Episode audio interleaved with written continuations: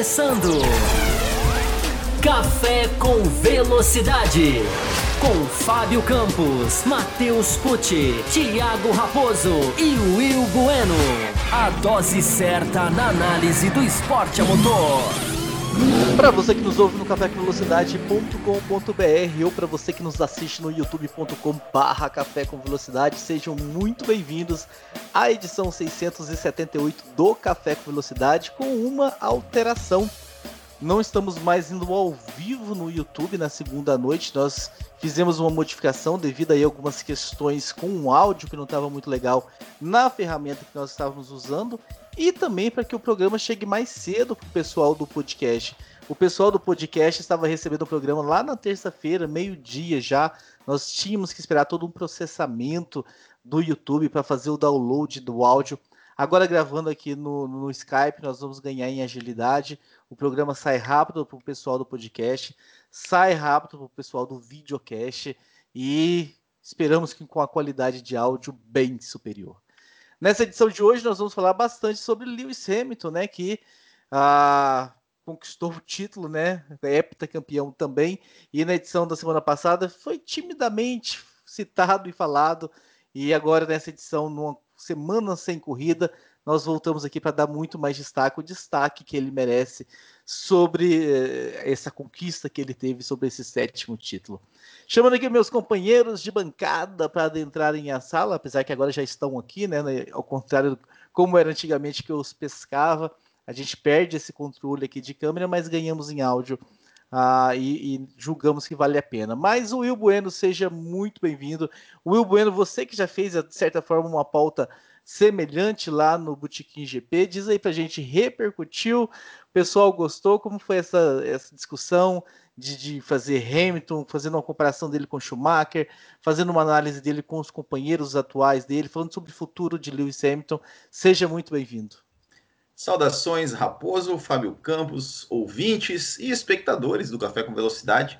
É, sim, né? É, sempre quando a gente, a gente faz uma, uma comparação, mesmo que a gente apresente dados, argumentos e tudo mais, sempre gera uma, uma, uma discussão, né? E eu acho que, que, que é, o saldo foi, foi interessante. A gente é, analisou a carreira do Hamilton, analisou a carreira do Schumacher. Acho que a gente pode também fazer essa análise aqui, porque lá foi eu sozinho. Eu acho que aqui a gente pode aprofundar ainda mais e, claro, é, falar bastante, né? Realmente, na edição da semana passada é, a gente acabou falando bastante da corrida, das, de, de outras coisas, para deixar o assunto principal para o final, mas o assunto principal acabou ficando com pouco tempo e a gente resolveu estender. Vocês falam demais. É, a gente resolveu estender aqui, então, para a edição de hoje, a gente falar mais especificamente do Lewis Hamilton. Fábio Campos, ainda em cima do assunto Lewis Hamilton, né, que ainda segue né, nessa questão do contrato, quanto tempo vai durar esse contrato, é um segredo para todos aí. Ah, alguns questionam que um quer um contrato mais longo e a outra parte não quer um contrato mais longo. Alguns ah, especulam sobre questões financeiras estarem envolvidas nisso tudo aí. Ah, eu quero saber você, que está sempre muito atento à imprensa internacional, à transmissão inglesa e tudo mais, se já tem algum indício ali do que pode acontecer com Lewis Hamilton, se você tem aí algum palpite uh, sobre o que pode acontecer com o Lewis Hamilton, seja muito bem-vindo a essa edição. Olá para você, Raposo, olá para os nossos ouvintes, olá para o Will. É... Deixa eu, antes de falar qualquer coisa, né, reforçar o que você falou, né? De a gente faz mais uma revolução técnica do nosso podcast para tentar não deixar a qualidade do nosso áudio, a qualidade do nosso programa cair. A gente conta muito com os nossos ouvintes para dar o feedback, né? Olha, teve um probleminha naquela edição, aconteceu isso, assim tá, tá assim no, no Spotify, tá assim no, no YouTube, enfim, graças ao feedback dos nossos ouvintes, a gente tem essas reuniões, digamos assim, periódicas na tentativa de, de melhorar, né? De não deixar o áudio e principalmente o áudio e o vídeo, né? Ficarem numa qualidade ruim. Então hoje a gente espera que a gente tenha resolvido. A gente achava isso algumas semanas atrás. Né? Não, foi tão, não foi tão bem assim, mas a gente espera que a gente tenha, que o áudio esteja saindo legal, porque o pessoal que ouve como podcast jamais pode ser esquecido. E tomara que esteja todo mundo, é, esteja todo mundo conseguindo ouvir uma boa nessa semana. Se não estiverem, que nos avisem para a gente continuar correndo atrás e continuar sem deixar a peteca cair. sem deixar a peteca cair, é inclusive um nome, um nome do meio, do Lewis Hamilton, né? Que acabou de ser sete vezes campeão do mundo. Talvez, é uma coisa que a gente pode discutir também. É, se esse foi o título mais é, soberano, digamos assim, mais destacado ou mais é, implacável do Lewis Hamilton, uma coisa que a gente pode entrar, uma discussão que a gente pode ter. É, e quanto ao futuro, é, é, é, ele não dá, ele não dá provas de que vai parar, né? Tem essa questão, a gente já discutiu, a gente já fez um bloco aqui, não muito distante, sobre o por que não tem o contrato ainda, né? Como esse contrato não saiu, é uma coisa tão fora do normal. Mas 2020 é um ano fora do normal, né? Esse é o nome do meio do ano de 2020 e, e, e vai renovar. É, há informações até de que já assinou, o Adalto Silva revelou isso lá no Loucos por Automobilismo. Já estaria até assinado. Mas aí tem as várias coisas, né? Cláusula que pode sair o ano que vem, poderia sair depois de dois anos. Aí o contrato poderia ir até três anos, ou seja, 2021, 22 e 23. Resumindo, Raposo, eu acho que ele vai, eu acho que o Hamilton não vai deixar de participar da Fórmula 1 de 2022. É, é, um, é um sentimento que eu tenho. Porque a gente discute aí ao longo dessa edição. Muito bem, lembrando que esse programa conta com um programa de apoio no apoia.se barra Café com Velocidade, que, aliás, será que vai sair programa sobre MotoGP essa semana? Categoria essa que chegou semana. ao fim. Ah, já é a hora da gente sentar com e conversar. Com o Will Bueno. A, a, a, velha promessa, né, de que o Will Bueno participará do programa da MotoGP. Ah, mas enfim, temos um programa de apoio em que os nossos queridos ouvintes nos apoiam. Se você ainda não é um apoiador, entre no apoia.se barra Café Velocidade, se torne um apoiador. Lá tem algumas faixas de bônus. Um desses bônus são programas exclusivos sobre outras categorias. Então venha você também fazer parte Ó, desse time. Eu faria, eu faria um programa sobre Fórmula 2 também, porque a Fórmula 2 está voltando, tem um hiato aí de meses. O Will acompanha a Fórmula 2 de maneira, de maneira fidedigna. Então eu faria, eu faria dois blocos em um nessa semana aí, é, arrematando a MotoGP e relembrando a Fórmula 2. Espero que o senhor esteja em dia com a Fórmula 2, né, seu Thiago Eu estou completamente em dia. Espero que o Will Bueno esteja em dia. Ah, esse aí assiste ao vivo. Esse aí não, não dá ponto sem nó, não. Ah, então vamos lá, pessoal. Vamos aprofundar em Lewis Hamilton, né? Lewis Hamilton conquistou aí esse ano grandes números né, para sua carreira, além de se igualar ao Schumacher no número de título, ultrapassou o Schumacher em número de vitórias, né? Vai aí quebrando todos os recordes possíveis e imaginários que estão na frente dele. O Will fez até um programa que eu participei, né, com o Will nesse programa, se não me engano, foi esse que eu participei falando sobre os recordes, os recordes que ainda poderiam ser quebrados e tudo mais. Foi um programa bem interessante. E, e tá aí, acontecendo, fazendo o que está acontecendo. E aí tem essa discussão interessante, né? Se agora que nós temos dois heptas, de certa forma, nas nossas mãos, e parece que vai ser por muito pouco tempo, porque o Hamilton vai se tornar octa rapidamente ah, então, ah, vamos fazer fazer um pouquinho, não no intuito de falar que esse é melhor do que esse tudo, mas enfim, ver características, onde é que o Schumacher foi melhor do que o Hamilton, onde é que o Hamilton sobressaiu visual, visualmente em cima do Schumacher, trazer à luz essas discussões aqui, estes debates sobre carreira, construção de carreira. Fábio Campos, você que é um catedrático, você que tem uma memória muito boa também. O Will só lembra das coisas lá da década de 80 e tudo, de 70. o Will lembra até 95. Depois de 95 ele bebeu muito. A memória dele 70 acabou... 70 não, 70 não. 80. Não, falei 90. Falei 95. Não, o 95. falou 70. É, ah. por aí. Não, Como 70 é? você era menino ainda. 72 você estava começando ainda. É, é que, que você pode dizer para os nossos queridos ouvintes, galera mais nova aí, pessoal, Matheus Pucci, inclusive, não está aqui hoje por um, por um motivo sério, importante, e para essa galera jovem aí, como foi a chegada do Schumacher, como foi a chegada do, do Lewis Hamilton, quais são as diferenças assim de, de, de, de carreira desses dois chegando na Fórmula 1 e o cartão de visita deles, né? A partir do momento que chegaram na Fórmula 1, a impressão que cada um criou. É, eu acho interessante a gente entrar nessa discussão, Raposo, porque é, você sabe muito bem, eu não gosto de ficar comparando tecnicamente, eu acho que é um exercício muito, muito. É, que o torcedor gosta muito de fazer. A imprensa acaba embarcando nessa, mas devido à falta de precisão, e olha que Schumacher e Hamilton. Aliás, eu estava pensando isso essa tarde, né? Schumacher e Hamilton têm poucas batalhas, né? Eles conviveram pouco na, na Fórmula 1, relativamente. Né? Depois que o Schumacher voltou na Mercedes, é, ficaram ali ficaram aqueles três anos porque o Hamilton estreia justamente quando o Schumacher aposenta. Né? O Schumacher aposenta em 2006, o Hamilton estreia em 2007. Aí o Schumacher volta na Mercedes para aqueles três anos e eles tiveram ali algumas batalhas. Eu me lembro de uma batalha em Monza, mas é muito pouco para a gente tirar a conclusão. Né? E eu estava pensando nessa tarde, a gente tem muito mais material imagens mesmo, disputas concretas de Alonso contra Schumacher do que de Hamilton contra Schumacher, né? O que é uma, uma curiosidade, mas que é absolutamente normal devido à sequência, né? A cronologia das, das carreiras. O que eu acho muito interessante, que diferencia Hamilton e Schumacher, aliás, diferencia Hamilton de Senna, diferencia Hamilton de, de Prost, diferencia Hamilton de vários desses campeões, é que o Hamilton não precisa colocar no contrato dele a exclusividade de ser primeiro piloto. Né? O Hamilton mostra com seus sete títulos mundiais que você pode ser campeão do mundo com liberdade na sua equipe. Eu sei que tem a, a Rússia 2018, quando fizeram o que fizeram com o Bottas, que eu jamais vou concordar. Jamais vou concordar com o Hamilton de ter aceitado, porque o Hamilton, ao contrário do Schumacher, do Senna, de vários outros, o Hamilton não, não, não, ele não precisava daquilo. Não que os outros precisassem, mas dos outros eu esperava. Isso, uh, o Hamilton, justamente por não ter essa exigência em contrato de querer ser primeiro piloto, o Hamilton encarou o Button na McLaren. O Hamilton, eu não vou nem falar do Alonso, me lembraram, o Cristiano Seixas me lembrou no Twitter, que eu, eu, eu tuitei sobre isso lá no arroba campusfb, né? Não tem mais aqui o meu. Não sei se vai ter aqui o caractere nesse novo, nesse novo formato do programa, deveria ter, né? Mas se não tiver, eu vou falar toda semana, toda segunda-feira, o arroba campusfb.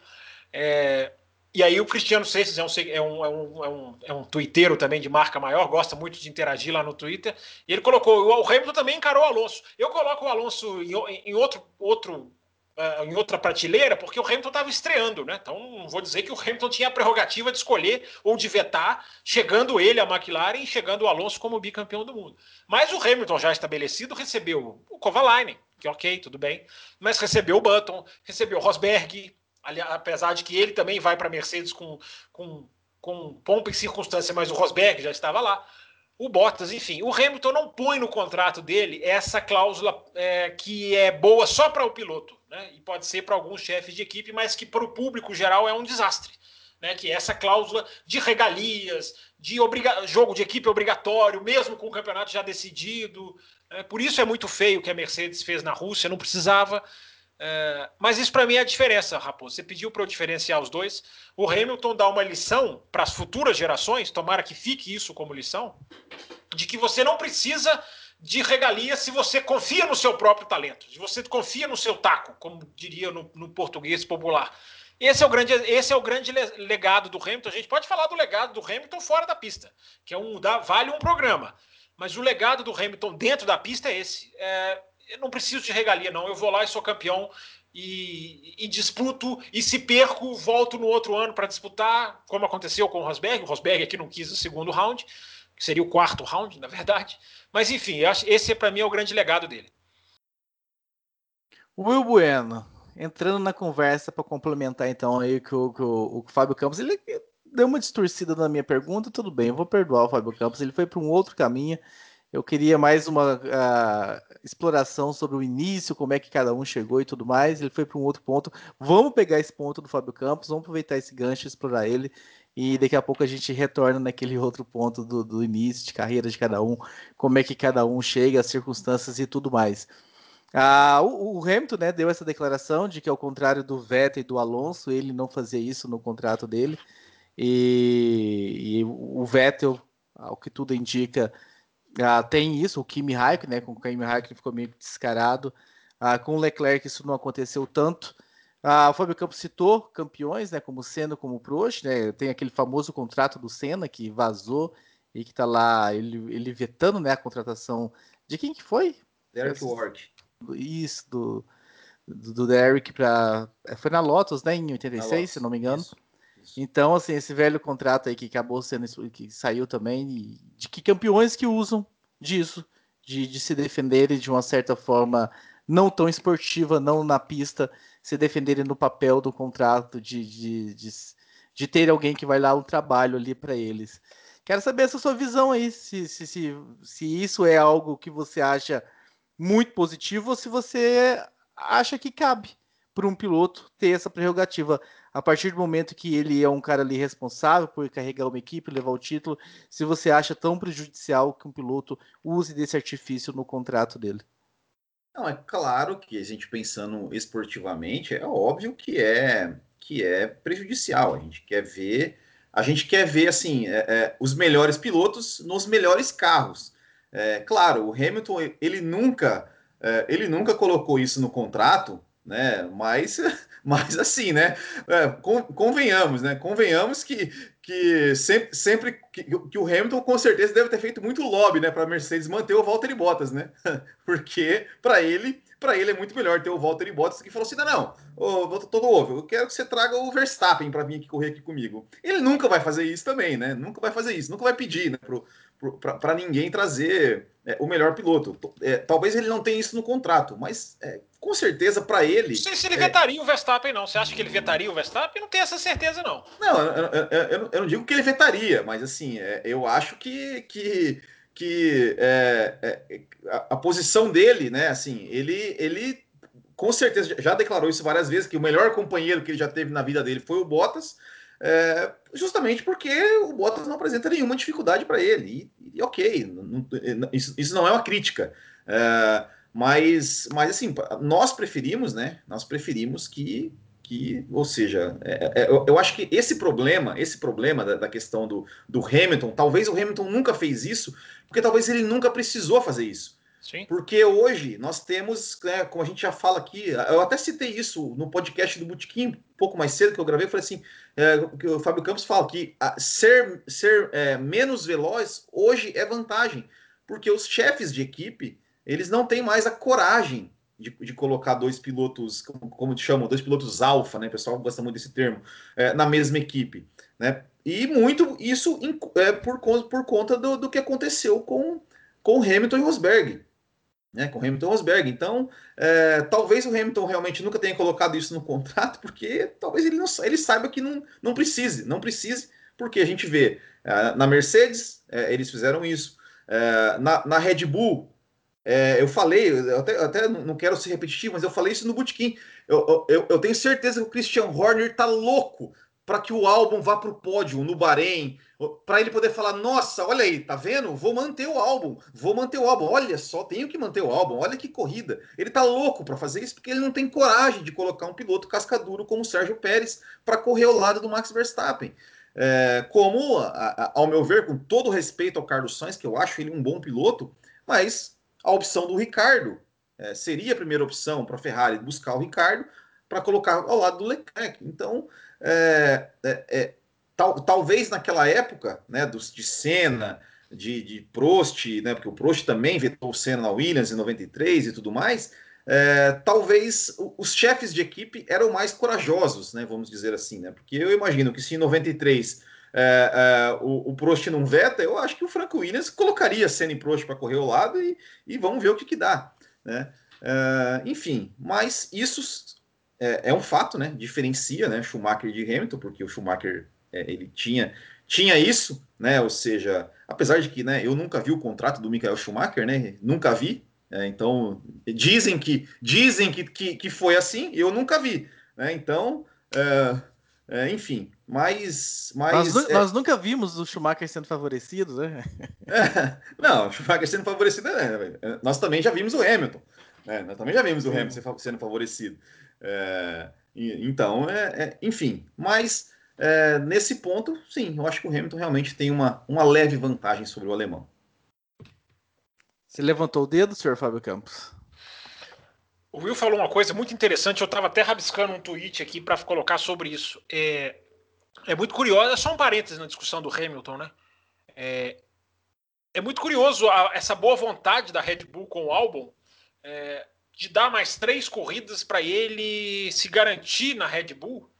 É, aí vamos supor, vamos supor que ele consiga, que ele consiga um pódio. Né? É, que ele vai lá ter uma corrida no Bahrein, enfim, a gente vai ter o Bahrein, o anel externo, o circuito externo, né? Anel não, porque não é oval. É... E aí vamos, vai que ele coloca um pódio. Um pódio. Aí a, a, Red Bull efetiva ele. Olha que, olha, olha que resultadismo daquele assim que tem muita gente que não entende. É, eu, tô, tô, eu tô por aqui com pessoas que só analisam resultados, porque é muito fácil, é muito simples. E inclusive a imprensa semana passada, né, muitos questionando se o Stroll é um piloto pagante ou não. Olha a força do resultadismo em sites internacionais, como se o resultado dele apagasse o caminho que o trouxe à Fórmula 1. Mas essa é uma outra discussão. Eu só fico imaginando se o Albon consegue o pódio perto de tudo isso que o Pérez está fazendo Poucas vezes eu vi um piloto de meio de, meio de pelotão voar numa temporada como ele está voando, porque os resultados não são exatamente iguais às performances. Basta ver Portimão e basta ver Imola, como que ele andou muito mais do que o resultado que ele conseguiu. Né? Um foi o pneu que não estava certo, o outro foi uma chamada de pódio que não, ninguém entendeu até agora.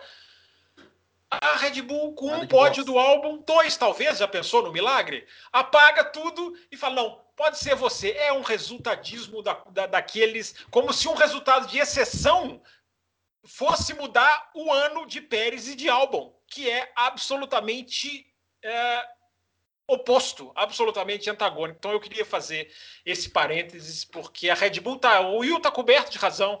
A Red, a Red Bull tá morrendo de vontade, até porque seus acionistas são tailandeses, na sua maioria o álbum que não é tailandês, mas corre com a bandeira da Tailândia, eles estão doidos para efetivar o álbum. Eles estão fazendo, eles estão fazendo uma força para não contratar o Pérez, que é um assinte, que é um assinte, porque se o Pérez sair da Fórmula 1, bom, eu não vou falar nada, eu vou esperar acontecer antes de me antecipar aqui.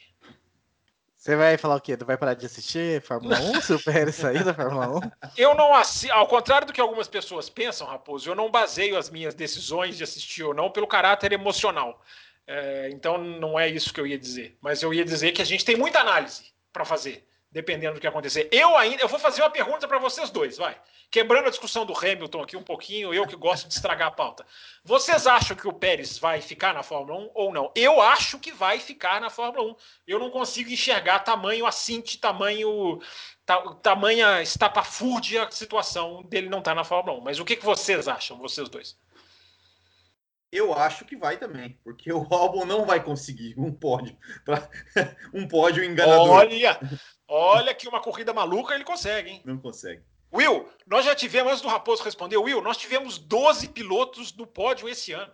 É mais da metade do grid, o que é, é a maior enganação em termos de esportividade, de resultados. Porque quem vê 12, eu já vi jornalista brasileiro falando. 12, olha que temporada legal a temporada é cheia de safety car, cheia de bandeira vermelha, cheia de coisa de corrida maluca. Não quer dizer que a temporada é competitiva, não tem competitividade nenhuma em termos de pódio. É, é raríssimo uma, uma, equipe conseguir o pódio puro. É, é mais uma vez a disparidade que muita gente não entende, cada um entende o que quer. Resultado versus competitividade, nesse caso, resultados versus qualidade. 12 pilotos no pódio, Will, é um número assintoso, mas. É, não quer dizer que tem disputa pelo pódio. Agora, por causa desse número de 12, o álbum pode conseguir o pódio sim. E ele vai acabar ficando se ele, se ele, se ele conseguir. É como, bom, como bom piloto pagante que o Pérez é, porque ele tem dinheiro e ele paga para estar tá lá, para estar tá lá também. Mas peraí, né? É diferente, né? Uai, é pagante, né? Não, mas aí, peraí, ó, caiu a pauta. Vamos abrir outra pauta.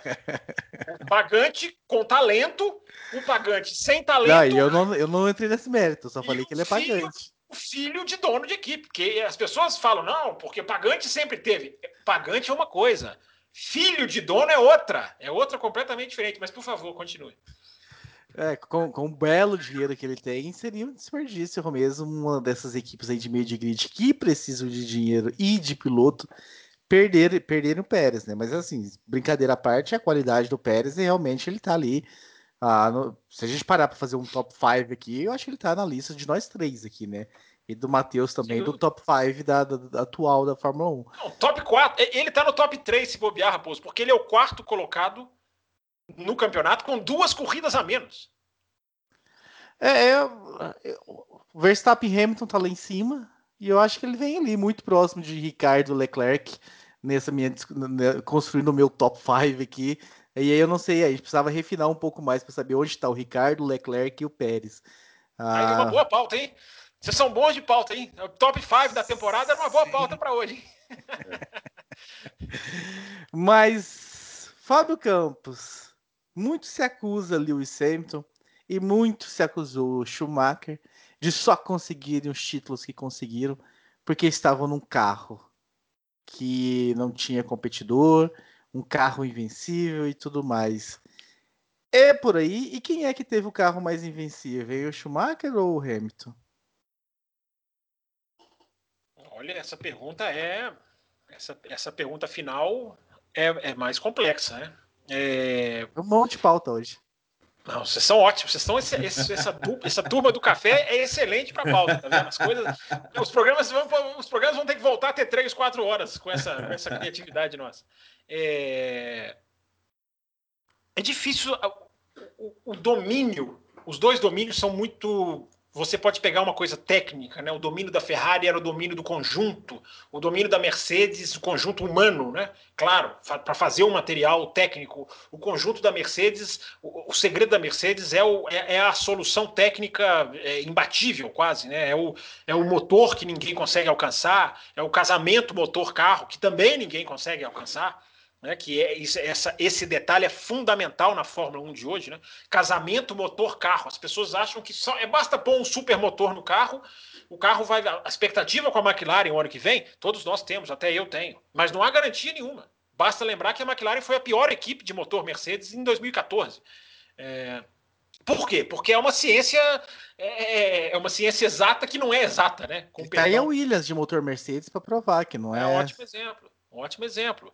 É, é, os, os, dois, as duas são muito. Eu não sei, eu realmente eu não sei qual foi mais dominante. Porque a Mercedes. Eu, eu tomei consciência de uma. Eu, eu, tinha até colocado no meu Twitter, lá no arroba campusfb, da questão do Hamilton.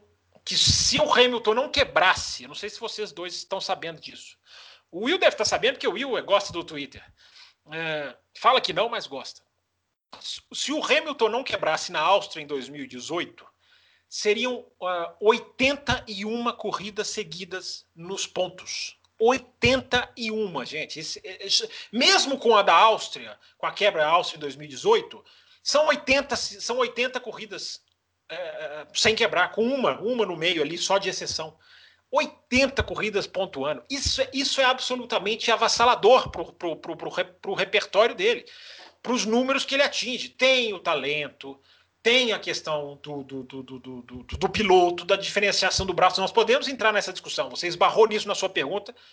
A gente pode entrar. Agora, tanto a Ferrari do Schumacher quanto a Mercedes do Hamilton são carros inquebráveis. O Schumacher passou por isso também. O Schumacher bateu recorde de sequência de pontos em 2002, se eu não estou enganado. Will, não sei se 2002, 2002. a sua memória tá, tá no modo bom. Foi o pódio de todas as corridas. É isso, é isso, é isso. Foi o pódio de todas as corridas, não teve nenhum problema. Ou seja, ou seja, a confiabilidade dos equipamentos acaba influindo para esses números avassaladores. Não estou dizendo que eles não seriam campeões se o carro quebrasse duas. Se você coloca duas quebras do Hamilton esse ano, ele seria campeão. Você pode colocar três quebras no Hamilton esse ano, Bahrein, Bahrein e Abu Dhabi. Com três quebras, ele ainda é campeão do mundo. É, você colocar duas, três quebras no caminho do Schumacher em 2002 e 2004, seria provavelmente, mas esses, esses números avassaladores vêm também com essa contribuição dos, de carros que não quebram, é, que é uma reflexão interessante. Mas eu respondi só uma parte da sua pergunta, mas deixar o Will falar um pouquinho também, que ele está muito quieto. Não, é para é eu falar essa, essa, essa mesma pergunta? É, para você falar o que você quiser. Antes, antes, só quero falar uma coisa, assim, já que o Fábio Campos está citando tanto o Twitter, é, ouvi rumores, ouvi rumores de que as tweetadas vão para o YouTube, assim, de uma outra forma. Eu ouvi rumores, né? Mas. Bom, bom. mas, mas graças, não... graças ao Will Bueno, hein? Graças ao Will Bueno. é. Vem novidade aí. Espera, espera esse formato técnico dar certo, que vem novidade aí. Aí, ó. Aí, ó. Mas então, é, eu respondendo a pergunta do Raposo, é, eu, eu acho assim, né? É, campeões sem o melhor carro, eu acho você pegar ali, é, talvez, talvez Nelson Piquet que eu me lembre de ser campeão. O, com... o Alonso em 2005 foi campeão sem o menor carro. Ah, mas, mas o menor carro é o carro que chega, né, Fábio Campos? Sim. A McLaren quebrou bastante, né? Sim, mas é. eu tô levando o termo melhor carro mesmo, eu tô levando ao pé da letra. Qual é. carro era melhor? Eu, eu não tô é. colocando a questão da quebra. Claro, é. quebrou, dançou. Mas o é. melhor carro de 2005 era a McLaren. É, eu até. Eu até... Em 2007 não era a McLaren, quando o Kimi ganhou? Ah, era, era, era difícil de saber, né? Era muito é. parecido, né? Os dois carros cada um ganhava uma corrida, você lembra? Teve um período, teve uma fase ali que o Massa ganhava e o Alonso vinha ganhava, e o Hamilton depois o Raikkonen, enfim, mas continua. Oh, não, é, é, só, só, só uma questão assim, que ó, é, se a gente falar sem, sem o melhor carro, né? Que na verdade sem o melhor carro é um, é um critério absolutamente estatístico, do sentido, o carro que não foi campeão de construtores, né? Por exemplo, o, o Schumacher correu 55% das corridas da carreira dele e o Hamilton 42%. O Hamilton ganhou, das corridas que ele correu sem o melhor carro, ele ganhou 22%, enquanto o Schumacher ganhou 15%. Né? Teve 24 vitórias contra 20 do Schumacher. É, mas essa conta é baseada em que? Poles, perdão. Nos anos. Que, que, o carro que ele pilotou não foi campeão de construtores. Segundo. Mas aí. É, não, claro, bem. claro, claro. Mas o construtor claro. depende do companheiro de equipe. Exato, né? exato, exato. É só, é só uma curiosidade, tá? É só uma curiosidade. Na verdade, eu falei errado aqui. Foram, foram é, poles, né? Vitórias é, o Schumacher ganhou mais vitórias, teve mais vitórias em por termos de porcentagem do que o Hamilton. É, mas mas para mim, é, eu, eu, falo, eu, eu, eu, disse isso no Botequim, é, eu, eu falo assim, o que para mim faltou um pouco é, para o Hamilton, é, que eu acho que o Hamilton não enfrentou, porque assim, na época do Schumacher, é, eu acho que a Ferrari não era tão dominante quanto a Mercedes, quanto a Mercedes foi, pelo menos algumas temporadas, como 2000, a Ferrari não era um carro dominante. 2003 a Ferrari não era um carro dominante. E eu acho que, além de, de tudo, a, Fórmula 1 mudou. A, Fórmula 1 fez, fez várias mudanças, no, até no formato do final de semana, para ir contra o Michael Schumacher. Ela mudou o sistema de pontuação, ela mudou o sistema de treino, é, de, de, classificação, ela mudou é, o, o, a questão dos, da regra dos, de pneus, ela não permitiu que é troca de pneus, né? Sendo que a Ferrari tinha um pneu, é, né? 2005 a Ferrari ficou absolutamente fora de qualquer disputa por conta da, da questão dos pneus. É, e mesmo com tudo isso, com esses, vamos dizer aqui entre aspas, regulamentos, é, alterações anti-Schumacher, é, o Schumacher conseguiu se sobressair.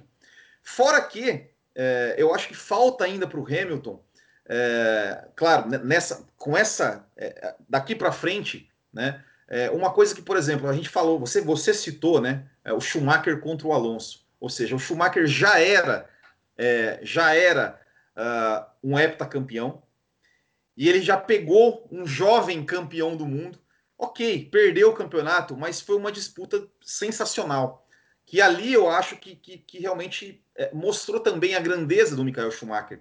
Né? Ou seja, como, como enfim, acho, acho que terminou, ao meu ver, de coroar a grandeza do Michael Schumacher. E eu acho que o Hamilton ainda. Você não, acha que o, você não acha que o Hamilton teve mais adversário de qualidade do que o Schumacher? O Hamilton teve Vettel, teve Ricardo, mas teve disputando Rosberg, título, teve Button. Mas disputando título, não. Eu não, mas no geral, na pista, de superar na pista. Não. O Schumacher teve Coulter, Trulli, Montoya e Ralf Schumacher. Eu acho que é incomparável com, esses, com essa turma que tem hoje. Hackney. É, mas eu assim, é, eu acho o Hackney. É nome, é verdade. eu acho um Hackney, eu acho um Hackney, né? Ou seja, disputou, disputou título contra o Hackney. Uh, disputou, eu acho o Montoya um bom piloto. Eu acho que, que o Montoya. É... Não, é bom piloto, mas é irregular demais, né? Era. Né? É, sim. É, é, Até o Ralf Schumacher, ali nos seus anos de Williams, ali em 2000, entre 2002 e 2004, ele era, ele, ele, era um piloto que tinha bons desempenhos. É, o próprio Kimi Raikkonen na McLaren, é, 2003, eu acho, né, se pegar 2003, é, 2000, até 2000, 2005 o Schumacher já não estava fora da disputa, mas foi um bom ano do Kimi. Uh, mas eu acho que, mas eu acho que no geral, assim, eu, eu acho que falta um pouco isso. É, é, é, eu acho que o Schumacher, por exemplo, se você pegar os títulos do Schumacher, o título de 2000, a Ferrari não era, não tinha um, um, um, um melhor carro, um equipamento assim disparado. Uh, e, me, e 2003 também não. É, até 2001 eu, eu, eu, tenho lá minhas dúvidas, porque realmente foi um ano que o Mika Hakkinen ficou muito apagado. Né, mas... mas 2001 ele ganhou na Hungria, Will. É, mas, mas, mas eu acho que talvez por conta do, do, do, do Hackney ali, que teve um ano apagado, teve algumas que... a quebra na Espanha do Hackney, eu na acho última que, volta. que ali não ia mudar ali, muita coisa, né? Que ali eu acho que, que né, é, acabou de vez assim com. Eu acho até que o Mika se aposentou cedo demais, né? É, e muito por conta disso. Uh, enfim, é, é, eu, eu acho, eu, eu ainda, é, nessa, digamos, disputa histórica que a gente pode falar, eu ainda acho que o Schumacher teve um pouco mais de dificuldade do que o Hamilton, é, é, em termos de, de, de, de regulamento. eu, eu acho que, que o Schumacher ele tinha uma coisa, o, o regulamento da época do Schumacher era diferente, eu acho que o reabastecimento é, por mais que tenha pessoas que criticam e tudo mais, é, eu acho que trazia uma, uma imprevisibilidade maior nas corridas, a ponto de quando você, por exemplo, dá um safety car na pista hoje, não muda nada, não muda nada o, o, o andamento. O cara que está em primeiro, ele vai para o box, vai voltar em primeiro, porque todo mundo tem que parar. Na época do Schumacher, quando entrava um safety car, se o cara parou, tinha parado para botar combustível, ele estava ele tava liderando a corrida. Né? Então, enfim, eu, eu acho que o, que o Schumacher ele, ele ainda um pouco na vantagem com relação ao Lewis Hamilton, mas eu tenho certeza que o Lewis Hamilton vai, vai digamos. O Schumacher, o, o Schumacher, acrescentando mais um temperinho né, nisso aí, o Schumacher pegou épocas de fabricantes de pneus diferentes que o derrubou em 2005, é. claramente, ah, que a Michelin estava muito superior naquele ano, então tem, tem esses fatos realmente aí que mais complicadores na vida do Schumacher, né? 2004 e 2002 são exceções, talvez. É, mas mesmo em 2004, que, que parece que foi fácil, mas assim, a, a você pega ali a, não, foi fácil, você não vai falar o contrário. Ah, não, mas, mas assim, mas, mas se você, mas se você analisar a dinâmica, nessa aí, Will, não, mas se você analisar a dinâmica das corridas, assim, sim, é, era uma corrida que o Schumacher sempre largava, ele podia até largar na pole, mas, né, as, as, as Renault lá disparava e e ele sempre fazia, é, é, ganhava muito na estratégia, ou seja, ele tinha que andar rápido, ele sentava o pé, que era mas uma ele coisa. Ganhou, ele ganhou 12 das 13 primeiras Não, Claro, mas, mas, mas, mas assim, mas, mas é, é, se você pegar é, é, a dinâmica das corridas, algumas delas.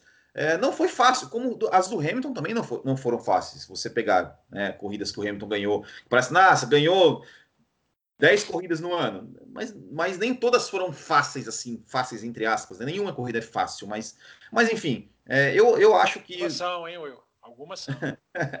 eu, eu acho, eu acho que, que, que, o Schumacher ele enfrentou algumas dificuldades a mais que o Lewis Hamilton.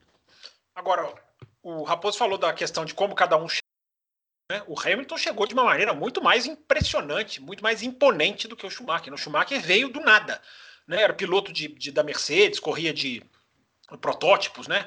Uh, o Hamilton não, o Hamilton fez a construção da carreira, né? O Hamilton fez Fórmula 3, ganhou de todo mundo, né? A GP2 não precisamos nem falar, né? Foi, foi um brilho total, né? Brigando com, com o Nelson Piquet. A, a, a, imprensa brasileira tinha dúvida se o Hamilton era melhor que o Nelson Piquet ou não. Enfim, é, então o Hamilton chegou, o, o, trabalho de base do Hamilton foi muito mais consistente do que o do, do que o do Schumacher. Talvez por isso uma diferenciação que eu sempre faço dos dois, né? Já fiz várias vezes aqui no café. O Hamilton me encanta mais visualmente porque é um, é um cara de qualidade de ultrapassagem que para mim mostrou muito mais do que o Schumacher, né? Justamente por essa construção de carreira, pelos anos da McLaren, né? O Hamilton tem um arrojo, um braço que para mim é não que o Schumacher não tenha, mas o do, o do Hamilton é mais visível. O do Hamilton, para mim, é mais assintoso. Até porque o do Hamilton também pouco, poucos comparam com ele nesse, nesse, nesse quesito. Né? Então também é uma diferenciação dos dois aí. Sim. Nesse ponto concordo plenamente. Eu acho realmente o, o, o, o, Só nesse Hamilton ponto, mais... né? Não, não, é, é, o, Ham, o Hamilton, eu acho, eu acho ele realmente mais arrojado. Até porque também, né, assim, é, é, é se você pegar algumas. É, por exemplo, qual, qual, é a grande vitória do Schumacher pelo menos uma, da, uma das, das, grandes vitórias da carreira do Michael Schumacher, na minha opinião, é, é Hungria 98, que ele não fez uma, uma ultrapassagem, mas ele fez um stint absolutamente insano, que ele foi tirando tirando diferença, virando volta rápida em cima de volta mais rápida contra o McLaren, que era um carro superior, é, e, e, venceu a prova de uma maneira é, é, é espetacular, ao meu ver. Não ultrapassou, mas mas não, não visualmente talvez não tenha sido uma vitória bonita, mas quando você para para olhar e fala, meu Deus, olha o que esse cara está fazendo, está virando volta mais rápida em cima de volta mais rápida, é, é, é, chamou a responsabilidade de uma estratégia diferente e ganhou a corrida em cima de um carro que era claramente superior. Muito bem, fazendo a comparação né, do, do Schumacher com o Hamilton, comparações do passado, quero fazer uma comparação do presente agora, baseado no e-mail que o Marcos Vinícius nos, nos enviou. Né? Ele diz o seguinte: Eu gostaria de esclarecer o meu e-mail da semana passada sobre a atuação do Verstappen no GP da Turquia e a diferença dele para o Lewis Hamilton. Eu não quis cravar nada sobre a capacidade do Max, que considero hoje piloto mais próximo do Hamilton em velocidade. Mas na Turquia, estando em uma posição favorável para vencer a corrida, acabou julgando mal o momento de ultrapassar o Pérez, arruinou sua própria prova. Enquanto isso, o Hamilton foi cerebral e esperou o momento certo para acelerar e vencer a corrida. Obviamente, o erro não apaga todos os defeitos do Max nos últimos anos, mas penso que tal erro reflete uma diferença entre ele e o Hamilton que não está na capacidade de ser veloz, que ambos possuem, mas sim na leitura da corrida e do saber quando ou não se deve arriscar uma manobra, aspectos que obviamente o Max desenvolverá com mais anos de experiência. E quando a gente fala então, Fábio Campos, entre Max Verstappen e Hamilton, ou entre o resto do grid e Hamilton, falando mais do presente agora da Fórmula 1. É, eu vou voltar numa coisa, aliás, né? Obrigado, Vinícius, pelo esclarecimento. A culpa deve ser do Will, porque o Will era o âncora semana passada. Ele é que não deve ter entendido o seu e-mail, vamos colocar a culpa nele. É... Eu, Raposo, a, a, distância do Hamilton para o pelotão atual, eu acho que eu até esbarrei nisso na semana passada, não sei se foi aqui, não sei se foi no Loucos, não sei se foi no Twitter, enfim, eu já não consigo saber onde eu estou falando as coisas mais. É... Cada vez me parece que está aumentando a diferença essas coisas são, são, são mutantes, não é, gente? Essas coisas vão. A gente crava as coisas e no final de um ano, claro, uma corrida não muda, né? Para alguns muda, né? Inclusive para o Stroll. Mas ao longo de um ano, a gente pode mudar, sim, a, a, a avaliação da distância de um piloto para os outros. Que o Hamilton estava um degrau acima da turma, eu acho que ninguém tem dúvida, né? um degrau é uma coisa, um degrau é um degrau. É uma coisa que numa condição alguém é superado, o cara tem um dia que não vai bem, tem o cara que é bom numa condição de chuva, como o Verstappen, que pode superá-lo né, em qualidade, não em resultado necessariamente, mas no do Brasil 2016, por exemplo. Mas depois do que a gente viu na Turquia, eu fico na dúvida se esse degrau não é mais dois ou três, não são dois ou três agora. Porque me parece que a diferença dele é muito grande. Muito grande mesmo, no sentido. O Hamilton chegou no ponto, eu me lembro da entrevista que o Rubens Barrichello deu para a ESPN, em que ele conta que no Grande Prêmio do Brasil de 2019 ele estava lá no box da Mercedes, estava lá com aquele headphone, ou seja, ouvindo tudo que estava acontecendo lá na equipe. E o Barrichello fala: olha, o Hamilton atingiu uma, uma condição de consciência, uma coisa que eu reparo muito no Alonso também, não sei se vai continuar assim. É uma boa pauta, hein? Vocês, vocês são ótimos de pauta. O Alonso também é uma boa pauta, que, que Alonso que vai voltar para a Fórmula 1. É, mas que eu reparava muito isso no Alonso. É uma consciência, uma tranquilidade de mentalizar o que está acontecendo. O cara não corre tenso. Né? Quando você está aprendendo a dirigir, você foca só ou no volante, ou nos pedais, ou numa coisa, num ponto na rua. Quando você vai virando motorista experiente, como vocês dois são, tenho certeza, você vai naturalizando tudo que está acontecendo à sua volta. E o Hamilton me parece, claro que na Fórmula 1 é diferente, mas me parece que isso está muito aguçado nele. Foi isso que o Barrichello falou. Ele falou: olha, é impressionante como o Hamilton tem a tranquilidade de saber tudo que está acontecendo. E a gente viu muito isso na Turquia. Eu me lembrei muito dessa entrevista do Barrichello, porque a gente viu muito isso na Turquia. O Hamilton discutindo pontualmente com o engenheiro dele. Eu sei que o Hamilton reclama dos pneus toda a corrida, essa é uma frase que já virou meme na imprensa internacional, né? Se o Hamilton não reclama dos pneus, não é corrida de Fórmula 1, tem que parar tudo, né? Embalar tudo e fechar e não terminar o Grande Prêmio. Mas tirando esses estereótipos, ele ele vai discutindo, ele vai questionando, ele vai se impondo às vezes, ele vai às vezes ele faz sim uma pergunta que a gente sabe que o engenheiro, a gente, né, vendo do nosso do conforto do nosso lar, a gente sabe que o engenheiro vai explicar para ele, mas ele tá, estar perguntando é muito legal. Se você vê a transcrição dos rádios do Stroll, não estou querendo pegar no pé do Stroll, não, mas é impressionante a insegurança dele. É uma constatação, Raposo. É uma constatação. Basta você ver, você não deve ter visto. É, basta você ver a insegurança dele. Por quê? O que, que eu vou fazer? Mas é, por que, que você quer que eu faça isso? Mas o que está acontecendo ali? O que está acontecendo com os outros? É, é, é absolutamente fruto da, da, da inexperiência. Estou fazendo porque eu, eu, vi a transcrição dos rádios dele, por isso que eu estou citando ele. É, e o Hamilton não tem isso. O Hamilton tem uma. uma claro, né, evidentemente que eles estariam em pontos diferentes da carreira. Só que o Hamilton tem, para mim, sobre todo o pelotão, é, ou a grande maioria do pelotão, o Verstappen também, eu não me esqueço de uma corrida em Abu Dhabi que o Verstappen fala para o engenheiro dele, né? É, as duas Ferrari já pararam, não pararam? Aí o engenheiro dele pergunta para ele: como é que você sabe? Aí o Verstappen fala: eu ouvi a parada no fundo do rádio, do seu rádio. Olha, olha o tamanho da consciência que o piloto tem, né? Ele consegue reparar no fundo do rádio do engenheiro dele que a Ferrari está fazendo a parada. E as duas. Ou seja, esses caras estão no nível sobrenatural. E o Hamilton, para mim, Fico na dúvida, posso ser desmentido brevemente de quantas casas ele está à frente, mas ele, eu estou achando que são duas ou três ou quatro, e isso é perigoso, Will Bueno, porque no carro que ele está, o 2021 prevê ser mais um massacre, mais uma aniquilação de pelotão, que foi o que a gente viu em 2020.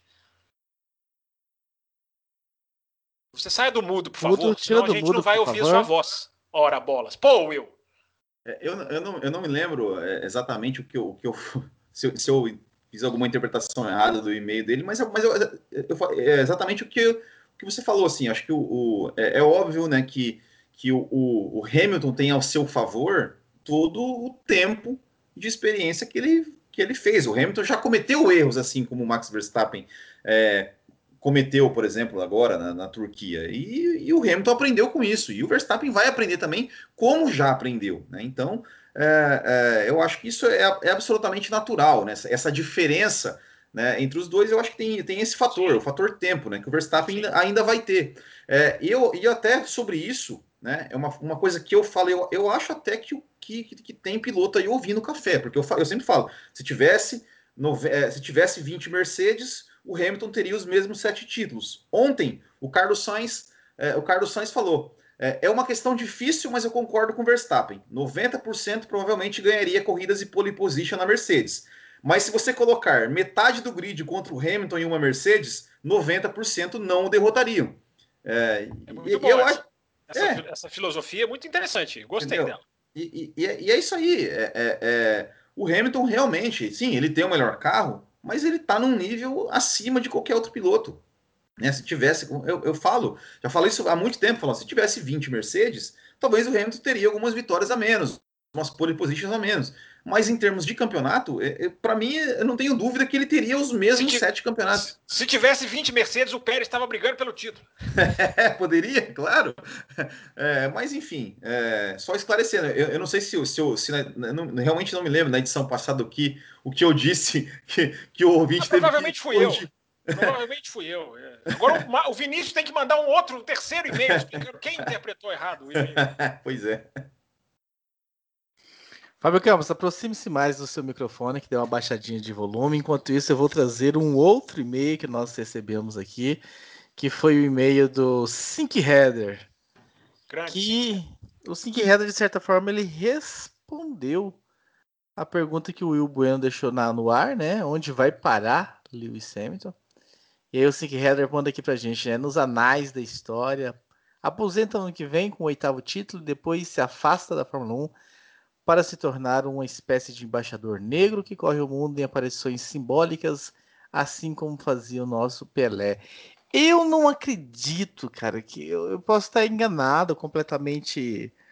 Cara, mas esse cara fez tanto, passou por tanto sacrifício. Hoje ele relembra e se emociona quanto que o pai teve que fazer para ele chegar na Fórmula 1, tá competitivo, tá em alto nível para simplesmente e ele se mostra apaixonado, que gosta daquilo ali, que aquilo ali é a vida dele e tudo mais, apesar das comemorações de vitória terem diminuído e tudo mais. Eu posso estar completamente enganado, mas eu não vejo o Hamilton parando o ano que vem. Aí eu chego, joga a batata para quem quiser pegar ela no ar aí para falar algo do tipo contradizer ou ir na mesma Eu também não, eu também, eu, eu também não vejo. É, é, assim, se ele se ele se aposentar, é, falar, falar que vai se aposentar o ano que vem, é, eu não vou ficar, nossa, que surpreso. Eu vou. Mas, mas eu, eu não, não, eu não apostaria, não apostaria isso, sim. Se falasse, ó, vamos, vamos apostar aqui que o Hamilton aposenta, eu apostaria todo o meu dinheiro que não. Mas se ele se aposentar, eu ia ficar um pouquinho, mas não ia ser um choque assim tão grande para mim, não. Talvez só o choque do Stoner seria um choque mais maior do que do que um, um Hamilton parando no ano que vem, porque os caras com condições de ter muito mais títulos e, ir parando e depois de tanta e dificuldade. Rosberg? O Rosberg foi menos choque do que o Stoner? Rosberg não teve impacto nenhum. O Lorenzo foi não mais teve impactante. impacto a aposentadoria do Rosberg? Como assim, seu Thiago Raposo? Ah, é um piloto que foi uma bomba. Você não se lembra do dia? Sim, mas foi um, é, para mim foi um piloto que eu, eu ainda insisto em dizer que a Malásia colaborou muito, né? Que o que o Hamilton faz no pós-Malásia ali, vencendo todas as corridas, vencendo, vencendo, esperando o tropeço do Rosberg que não vem e tudo mais. Então, assim, é, não é um piloto que eu acho que, tá, foi campeão, tem seus méritos e tudo mais, mas não é um campeão com louvor, assim, eu não vejo ele como um grande campeão, então não fez do que faria, como o Stoner fez lá na MotoGP, uma falta gigantesca e poderia ter dado muito mais espetáculos à categoria, como o Hamilton saindo também iria me causar uma surpresa gigantesca. Então eu não vejo, o cara conta toda a história do pai passando dificuldade, vendendo carro, toda aquela questão do kart, toda essa história bonita de superação até a possibilidade de estar tá podendo levar a, a, questão racial, que ele que é, um, é uma vitrine gigantesca. Obviamente a imprensa vai continuar em cima dele quando ele sair, mas diminui gigantescamente os holofotes em cima dele. Então eu não vejo saindo por uma série de questões. Mas pode ser que saia, né? Eu, me, eu ficarei bem surpreso. Se sair da Mercedes para uma Ferrari, me, me assustaria menos do que sair da Fórmula 1. O senhor não vai opinar nada sobre isso, senhor Fábio Campos? É muita especulação para o senhor? É muita futurologia? Não, eu já, falar... que, eu já falei que ele está assinado. Ele vai, ele vai ficar. A gente não sabe quanto, mas ele. A gente já colocou aqui também, né, Raposo? O, o Lewis Hamilton ele tem uma diferença para os outros pilotos, que o Lewis Hamilton ele não vive só de Fórmula 1. Né? Tem muito piloto que é dependente de Fórmula 1, no sentido de que a vida dele é aquilo ali. E muitos perceberam, durante a pandemia que não dá para ficar sem aquilo ali. O Raikkonen foi um. Uh, o Ricardo foi um que falou assumidamente. Né? Não, eu na pandemia eu percebi que eu quero é isso aqui mesmo. Eu não estou pronto para ir embora. O Hamilton não. O Hamilton é envolvido com a questão né, do movimento da causa racial. O Hamilton ele tem um contrato com a empresa de roupas, né? Tommy, não sei nem como é que fala, Hilfiger, não sei o nome daquilo. É, é, o Hamilton ele tem investimentos musicais, ele já fez até aparição em música que ele cantou. O Hamilton ele tem a questão ambiental, que ele é muito envolvido com isso, muito mesmo, não é, não é, não é, é muito mais do que a gente imagina. Né? Ele uma vez ele, ele descreveu todo tudo que ele mudou na vida dele pela questão ambiental. É, inclusive isso está nas negociações do contrato dele, né? Viajar menos para emitir menos carbono. Ele quer mais chamadas via Skype, Zoom, seja lá o que esses caras usam. É, então o Hamilton não vive só de Fórmula 1. É, mas mesmo tendo dito tudo isso, eu repito, ele vai, ele vai continuar. Só que na hora que ele quiser parar, ele não vai ter essa dor, esse conflito que muitos, muitos tiveram. Ele vai, ele vai parar, mas eu repito o que eu falei no começo do programa. Você está falando que é futurologia, que eu estou me esquivando? Não, eu falei no começo do programa, na abertura. Eu acho que ele vai querer ver 2022, porque 2022 é, é na cabeça dele a chance de um roda com roda, que é uma coisa que ele preza, que é uma coisa que ele gosta, é uma coisa que ele sente falta, na minha visão. O 2022 é a chance dele continuar ganhando com uma Fórmula 1 muito mais competitiva, é uma chance muito maior de ter uma briga, de ter indefinição, de, uma, de ter uma. não ter essa, essa, essa coisa absolutamente é, é, quebrada que é a Fórmula 1 atual. Né? De um carro muito acima dos outros, uma Red Bull ali no meio, o resto ali embaixo brigando pela terceira posição. É, é um absurdo isso, e, e, ele sabe disso, ele sente isso. Então eu acho que ele vai ficar para ver 2022 Sim, porque vai ser muito mais divertido para os pilotos. E eu já falei aqui no café 300 vezes. Ele não comemora as vitórias de uma maneira que me chame atenção. Talvez cansado ou não, talvez entediado ou não, de uma certa medida, não suficiente para acabar com a carreira dele na Fórmula 1, mas é, tem tudo para ter vitórias mais, digamos, suadas no futuro. O Will, o Will, foi o Will que falou que não existe vitória fácil. É, no futuro, o, a, o planejamento é para é que haja vitórias difíceis, ao invés de, dessas vitórias com o pé nas costas, como são a maioria das vitórias dele. Oh, e, e, só, e só para. Você falou da, da, da, questão da comemoração, né? A comemoração do Schumacher na sua última vitória na China em 2006 é algo espetacular, né? É, mas ali, mas ali era diferente, né? Que ele estava indo buscar o Alonso, né? Ali era, era a comemoração de uma, de uma briga de, de título, né? Maldito Japão. Maldito motor do Japão. É. Que provavelmente buscaria privou, e conseguiria. Nos privou é. de uma disputa ferrenha, né? Mas tudo bem. Nós que estávamos lá em Interlagos, sobre o campus. Eu também estava nessa. Ah, Você foi nessa? Foi. Qual setor, senhor? O senhor foi qual setor? Setor A, claro. Ah, vou ter que ter como quicar ele aqui, não? Como é que derruba? Como é que derruba aqui nesse novo, nesse não novo sei se tem. Se tivesse no StreamYard, já estava fora agora da tela. A sorte dele é que eu não estou no StreamYard. Mas enfim, brincadeiras à parte, estamos aí batendo em 56 minutos de programa, então nós vamos partindo para o encerramento deste bloco. Eu vou passar a palavra para que os senhores aí, com um minuto e meio, já que nós estamos em tempos de debate, que os senhores respeitem o tempo de vocês e que vocês finalizem a conclusão de vocês de quem é esse Lewis Hamilton, heptacampeão. Começando com você, Will Bueno. É, vai ter segundo bloco? Você falou o encerramento desse bloco? Desse bloco e dessa edição. Ah, tá. Ideia. Ah, tá. Não, só para saber, né? Porque senão.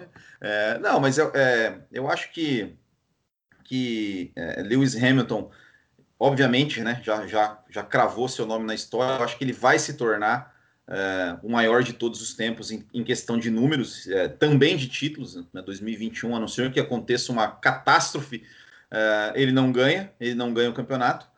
E, e enfim, agora, é, respondendo a pergunta que eu mesmo fiz, né, na edição passada, de onde vai parar Lewis Hamilton, uh, eu acho que é, tenho convicção, né, que vai, pode chegar, acho que até o Fábio Campos esbarrou um pouco nisso, cento, mais de 120 pole positions, uh, cento e poucas vitórias, é, oito títulos pelo menos, quem sabe até nove, né? Porque se, se 2022, é, apesar de ser uma incógnita, mas nunca, nunca podemos descartar Lewis Hamilton de qualquer disputa.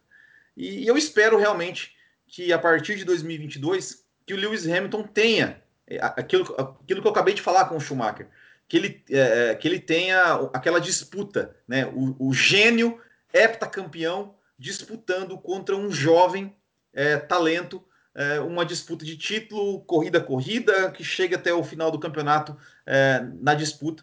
É isso que eu espero, que eu acho que é isso que falta realmente é, para a carreira do Lewis Hamilton se encerrar, né? Não, não, não, não que eu acho que vai encerrar em 2022, mas se encerrar assim com, com chave de ouro. Fábio Campos, nos deu o prazer de ouvir o senhor, então, encerrando esse programa, fazendo o seu a sua conclusão final sobre Lewis Hamilton. Eu gostaria de sugerir ao nosso ouvinte.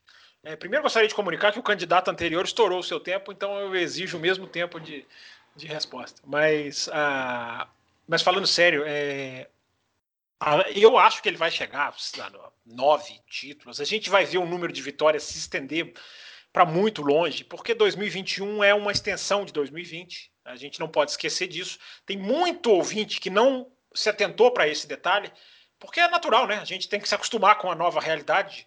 E 2021 é o mesmo chassi, é o mesmo, é o mesmo, o mesmo projeto. A Mercedes vai ficar sem o DAS. Que diferença isso vai fazer? Nós vamos ver, mas muito, eu acho que praticamente nada de mudança de forças.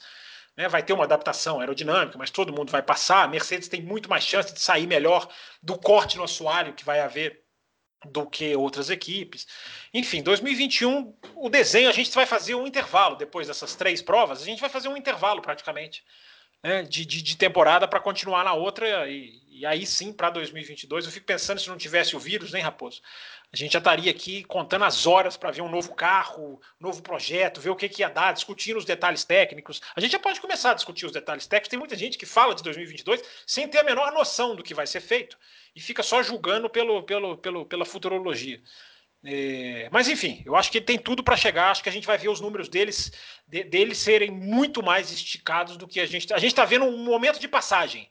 Ah, do sétimo para o oitavo, talvez do oitavo para o nono, 120 vitórias, 130 vitórias, não dá, porque o cara está num nível muito acima e não dá sinal né, de, de, que vai cair tecnicamente ainda. Pode acontecer, né, mas a gente não, não vê isso. Então, desligue-se, ouvinte, termino com essa mensagem. Desligue-se dessa questão de quem foi o maior, esqueça o café com velocidade, não escute o café com velocidade de hoje. Entendeu? Esqueça essa questão de quem foi melhor, qual foi a diferença. É, é, é o, são incomparáveis, todos os pilotos de Fórmula 1 são incomparáveis, a não ser aqueles que ganharam o mesmo carro na mesma equipe, na mesma época. E é legal ver a genialidade, é legal a gente admirar e as pessoas cegam quanto a isso, né? Na MotoGP, em vários outros campeonatos. As pessoas deixam de ver a genialidade na busca frenética de ver quem é melhor. Não interessa quem é melhor, interessa quem está melhor. interessa mais ainda, Raposo, que as corridas sejam melhores. É o que a gente espera para o futuro da Fórmula 1. Muito bem, muito obrigado, Will Bueno, muito obrigado, Fábio Campos, muito obrigado você, ouvinte do Café com Velocidade. Semana que vem nós estamos de volta, né, para você curtir os nossos comentários sobre o Grande Prêmio do Bahrein. Você, apoiador, na quinta-feira, ah, ou na quarta, né, está sendo discutido aqui nos bastidores, você terá programa aí exclusivo. Só quem é apoiador, né, Raposo? Só quem é apoiador. Entendi. Ah, acima da faixa de 15 reais, programa exclusivo sobre Fórmula 2 e MotoGP. Com então, o Will Bueno, né? É, diz a promessa, diz a lenda. Vai, vai, ficar esse suspense aí no ar. Então, um abraço a todos vocês e a gente se vê então semana que vem. Termina aqui Café com Velocidade, o mais tradicional podcast sobre corridas do Brasil. Café com Velocidade, a dose certa na análise do esporte a motor.